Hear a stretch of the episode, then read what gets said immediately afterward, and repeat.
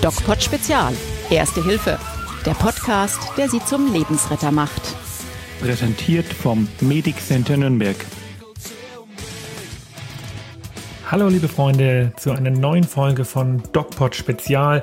Wir unterhalten uns über das wichtige Thema Erste Hilfe, Notfälle und Rettungsdienst. Wir haben euch aufgerufen, uns über die sozialen Medien, insbesondere über Instagram, aber auch Facebook und andere, zum Beispiel YouTube, mal eure Erfahrungen mit Notfallsituationen und eure Fragen zu Notfallsituationen zu schicken. Und ähm, da habe ich als erstes eine Nachricht bekommen, die ich sehr, sehr interessant finde und einfach mal vorlesen möchte. Guten Abend. Ihr fragtet im Podcast nach Notsituationen. Wir haben vor einigen Jahren in Wien eine erlebt. Wir waren auf dem Weg von der U-Bahn-Station und zur Wohnung und überquerten eine Brücke über die darunter liegende Autobahn. Da sahen wir ein Mädchen auf der anderen Seite des Geländers stehen, bereit zum Absprung. Fast alle Passanten schauten weg und gingen schnell weiter. Wir sprachen sie an, erkannten ein Festivalarmband und kamen dadurch mit ihr ins Gespräch. Sie ließ sich überzeugen, wieder rüber zu klettern. Kurz darauf kam zum Glück die Polizei. Ein Autofahrer hatte sie verständigt. Ja, erstmal vielen Dank für die Nachricht. Das ist natürlich hochemotional und ein Thema, was uns nicht nur im DocPod Spezial, wo es um Notfälle geht, sondern auch im DocPod und eigentlich in allen medizinischen Formaten und Arbeitsbereichen immer wieder sehr beschäftigt, trifft und interessiert. Das Thema Suizid oder potenzieller Suizid. Ja, in dem Fall hat die Zuhörerin der Dame wahrscheinlich das Leben gerettet oder sogar ziemlich sicher das Leben gerettet. Und das ist natürlich eine schwierige Situation und wir haben das relativ häufig, dass gerade junge Menschen sich dafür entscheiden, ihr Leben zu beenden. Und was dahinter steht, kann natürlich nur gemutmaßt werden und es ist echt nicht an uns, das zu beurteilen. Aber in dem Fall natürlich super gehandelt. Wir unterhalten uns in diesem Podcast-Format ja darüber, wie man in Notfallsituationen richtig reagiert. Und man kann sicher sagen, dass sie in dieser Situation total richtig reagiert hat. Wenn ihr mal in so eine Situation kommt, es gibt natürlich keine Patentrezepte. Aber mein Tipp, den Betroffenen einfach ansprechen, schauen, was ist hier los, Hilfe anbieten, auf keinen Fall hingehen und festhalten, weil das kann im schlimmsten Fall natürlich dazu führen, dass ihr mit in die Gefahrensituation kommt. Also immer euch selber aus der Gefahrensituation rausnehmen und dann Hilfe anbieten, Rettungsdienst und Polizei rufen. Eine weitere Nachricht hat uns erreicht über Instagram. Und zwar von Philipp, der schreibt, Hallo an euch beide, ich wollte mal Bezug zum Erste-Hilfe-Podcast nehmen. Erstmal sehr schön, dass ihr dieses Thema ansprecht, aber bei den 5 Ws kommt immer als erstes das Wo. Wenn man nämlich alles erklärt hat, was passiert ist, wie viele Verletzte und so weiter, äh, und dann das Gespräch abbricht, weil zum Beispiel der Handyakku leer ist, dann weiß der Disponent zumindest, wo ihr euch befindet. Und damit hat der Philipp total recht. Ist also eine kleine Korrektur zu unserem vorletzten Podcast, als wir das Thema Notruf durchgegangen sind. Als allererstes, wo befindet ihr euch, wenn ihr den Notruf absetzt? Und das ist auch das Schöne an diesem Format, dass wir langsam eine Community aufbauen, mit der wir so ein bisschen in Kontakt treten können und dann darüber sprechen können. Was haben wir beim letzten Mal besprochen? Was habt ihr beim letzten Mal gehört? Und wenn ihr irgendwas dazu zu sagen habt oder Kritik, wir nehmen es gerne auf, uns einfach schreiben.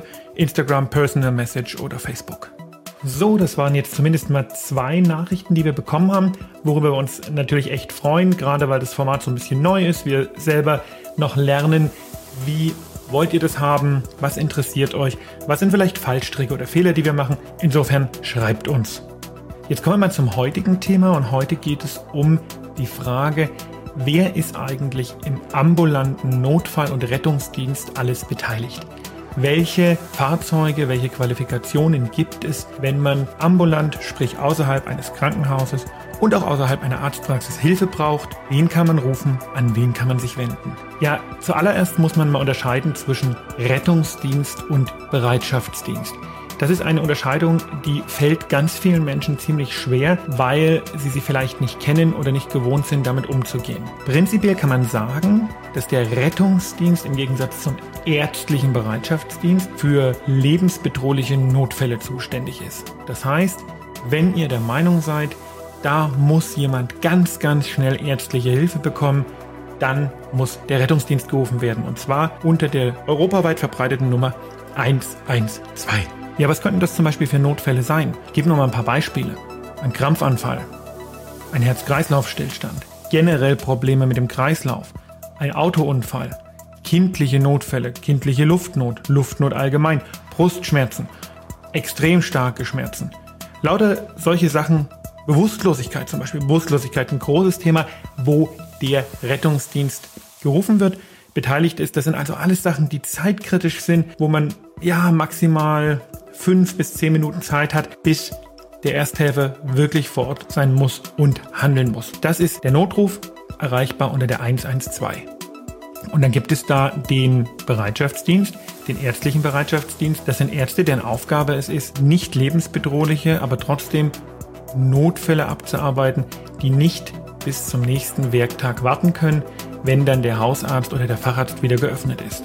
Den ärztlichen Bereitschaftsdienst erreicht ihr unter der deutschlandweiten Nummer 116 117. Da wird ihr zu einer Zentrale geleitet und die Mitarbeiter in der Zentrale, die koordinieren dann für euch ein Arzt, der zu euch kommt, meistens innerhalb von ungefähr ein bis vier Stunden und euch hilft. Was gibt es da wieder für Gründe, warum man den rufen könnte? Fieber, wenn man nicht weiß, braucht man ein Antibiotikum. Schmerzen, Rückenschmerzen zum Beispiel, ganz klassisch. Harnwegsinfekte, Unterbauchschmerzen. Lauter Geschichten, wo man den ärztlichen Bereitschaftsdienst ruft. Der schaut sich die Situation dann an und es kann ja trotzdem sein, wenn er zu dem Schluss kommt, da ist was im Argen, dass der Arzt dann den Patienten trotzdem ins Krankenhaus schickt. Also ärztlicher Bereitschaftsdienst ist zuständig für Notfälle, die aber nicht lebensbedrohlich sind, aber trotzdem nicht bis zum nächsten Werktag warten können. Vielleicht auch, weil sich einfach der Patient ein bisschen unschlüssig ist. Was ist da los? Ist es gefährlich oder eher nicht? Dafür ist der ärztliche Bereitschaftsdienst zuständig. Und da gibt es dann noch eine Unterscheidung zwischen den Ärzten, die direkt nach Hause kommen, weil der Betroffene nicht in die sogenannte Bereitschaftspraxis gehen kann oder weil die Bereitschaftspraxis gerade gar nicht mehr offen hat. Die haben nämlich nur bestimmte Sprechzeiten. Und wie gesagt, der Bereitschaftspraxis, wo man dann, wenn es einem schlecht geht, aber man sich trotzdem noch bewegen kann, hingehen kann. Da sitzen Ärzte wie in einer normalen Sprechstunde und man bekommt geholfen. Was gibt es denn für Unterscheidungen von verschiedenen Fahrzeugen und Qualifikationen im Rettungsdienst? Man kennt das ja, man hört irgendwo ein Blaulicht und dann denkt man, okay, Feuerwehr, Rettungsdienst, Polizei. Das ist so die Eskorte, die mit Blaulicht irgendwo hinfährt. Manchmal noch technisches Hilfswerk, aber in der Regel Feuerwehr, Rettungsdienst und Polizei. So, beim Rettungsdienst gibt es aber nicht nur ein Fahrzeug, der Retter, der mit Blaulicht irgendwo hindüsen kann, sondern der Rettungsdienst hat ganz unterschiedliche Fahrzeuge mit ganz unterschiedlichen Berufsgruppen, unterschiedlicher Qualifikationen an Bord.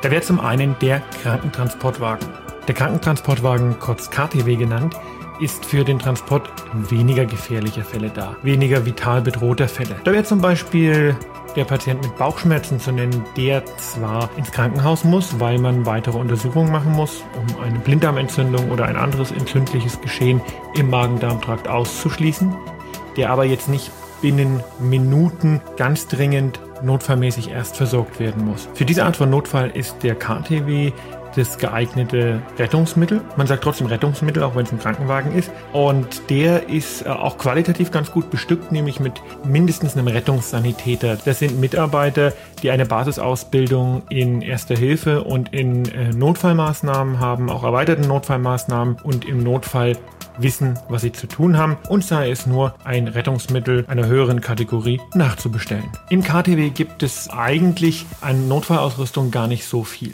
Die Kollegen führen natürlich Sauerstoff mit, weil es viele Patienten gibt, wenn sie von zu Hause abgeholt und in die Klinik gefahren werden müssen, die zum Beispiel sauerstoffpflichtig sind. Viele Patienten können, könnten theoretisch ja auch einfach sich von Freunden reinfahren lassen oder selber fahren. KTW bzw. der Rettungsdienst an sich holt Menschen ab, die das nicht können. Und da sind zum Beispiel oft Zweiterkrankungen schuld, wie irgendwelche Lungenerkrankungen, die sauerstoffpflichtig machen oder die Ersterkrankung macht sauerstoffpflichtig. Deswegen hat der KTW Sauerstoff mit an Bord und natürlich ein Equipment zur erweiterten Herz-Lungen-Wiederbewegung, zur grundsätzlichen Notfallversorgung. Aber natürlich ist das Ziel, wenn es zu so einem unschönen Zwischenfall kommen sollte, wo diese Maßnahmen erforderlich sind, ein geeignetes Rettungsmittel der höheren Kategorie nachzuholen, wie zum Beispiel den RTW, Der RTW ist der Rettungswagen und ähm, der Rettungswagen ist im Grunde genommen eine mobile Intensivstation. Auf dem Rettungswagen befindet sich alles, was das Herz begehrt, Beatmungsgeräte, Intubationsbesteck, Material für invasive Zugänge. Man kann auf dem Rettungswagen sogar ähm, theoretisch eine sogenannte Thoraxdrainage legen. Das heißt, den Brustkorb des Patienten öffnen um Luft oder Blut abzuleiten, je nachdem, was benötigt wird. Also der Rettungswagen, da ist schon richtig was drin. Und das Zeug, was der an Bord hat, das muss man natürlich auch bedienen können. Und deswegen sitzen auf dem RTW, auf dem Rettungswagen, qualitativ sehr gut ausgebildete, heutzutage Notfallsanitäter, früher Rettungsassistenten. Das ist von Bundesland zu Bundesland ein bisschen unterschiedlich, wer jetzt RTW fahren darf. Wichtig ist natürlich, es sitzt immer einer mit der höchsten Ausbildung drauf und dann gibt es noch einen, der hilft, manchmal sogar noch einen zweiten Azubi oder sowas. Also der RTW ist mit zwei oder drei Leuten bestückt. So, Notfallsanitäter oder Rettungsassistent, der kann eine ganze Menge. Das ist nämlich mittlerweile eine vollumfängliche Berufsausbildung, die darauf abzielt, die Leute in Maßnahmen der ersten Hilfe so weit zu schulen, dass sie selbstständig ohne Arzt einen Notfall so lange abarbeiten können, bis eben ein Arzt vorhanden ist. Das Berufsbild kommt so ein bisschen aus den USA, wo es das schon länger gibt. Da heißt das Paramedic. Da gibt es so ein Notarztsystem wie bei uns in Deutschland eigentlich überhaupt nicht. Denn die richtig, ich sage jetzt mal die richtig krassen Maßnahmen, also die wirklich erweiterten Notfallmaßnahmen, wie zum Beispiel die Intubation in Bayern, zum Teil sogar das Legen eines intravenösen Zugangs. Das sind alles Dinge, die muss der Notarzt machen. Und der Notarzt sitzt nicht wie früher auch auf dem Rettungswagen. Das war früher mal so, da hieß das NRW. Nein, der Notarzt kommt mit einem separaten Wagen an den Notfallort. Dieser Wagen heißt entweder NEF, Notarzteinsatzfahrzeug, oder RTH, nämlich der Rettungshubschrauber. Auch da sitzen Notärzte drauf und je nachdem, welches Rettungsmittel gerade frei ist, wo sich der Notfall befindet, disponiert die Leitstelle entweder einen Rettungshubschrauber oder in der Regel ein Notarzteinsatzfahrzeug. Ich fasse also nochmal zusammen. Der Rettungsdienst in Deutschland besteht im Grunde genommen aus mehreren Komponenten. Man kann prinzipiell den ärztlichen Notdienst und den Rettungsdienst unterscheiden. Der ärztliche Notdienst ist für nicht vitale Notfälle da, die aber trotzdem nicht bis zum nächsten Tag warten können, wie zum Beispiel Bauchschmerzen, manchmal auch Blutdruckentgleisungen, je nachdem wie hoch die sind, Fieber, lauter solche Geschichten. Der Rettungsdienst ist für Patienten da, die sofort ins Krankenhaus müssen, weil sie vital bedroht sind. Im Rettungsdienst gibt es verschiedene Fahrzeuge, die mit Mitarbeitern verschiedener Qualifikationen bestückt sind. Da wäre der Krankentransportwagen, der Rettungswagen oder das Notarzteinsatzfahrzeug und der Rettungshubschrauber.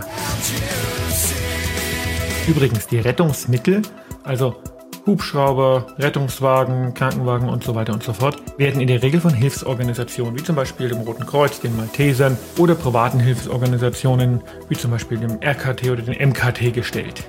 So, das war jetzt der Podcast zum Thema Rettungsmittel und Rettungssystem in Deutschland. Wenn ihr Fragen, Anmerkungen, Kritik habt, dann schreibt uns doch bitte auf Instagram, auf Facebook. Ihr könnt uns auch Personal Messages schreiben.